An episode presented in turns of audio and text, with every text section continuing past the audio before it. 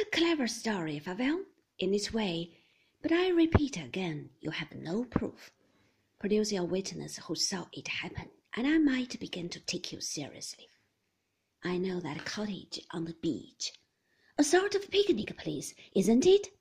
Mrs. De Winter used to keep the gear there for the boat. It would help your story if you could turn it into a bungalow with fifty replicas alongside of it.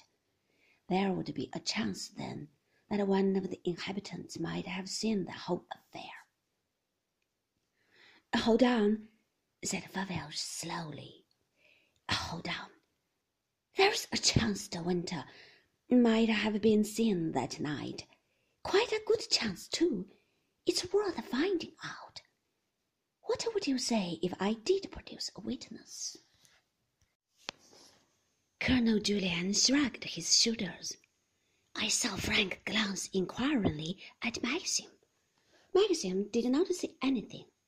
He was watching Favell. I suddenly knew what Favell meant.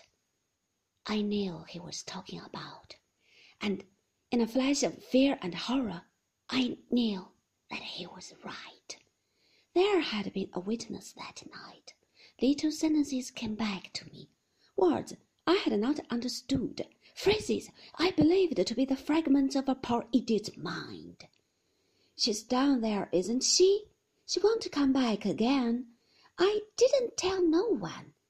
They'll find her there, won't they? The fishes have eaten her, haven't they? She'll not come back no more. Ben knew. Ben had seen.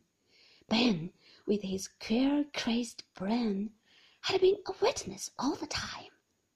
He had been hiding in the woods that night. He had seen Maxim take the boat from the moorings and put back in the dinghy alone. I knew all the color was draining away from my face.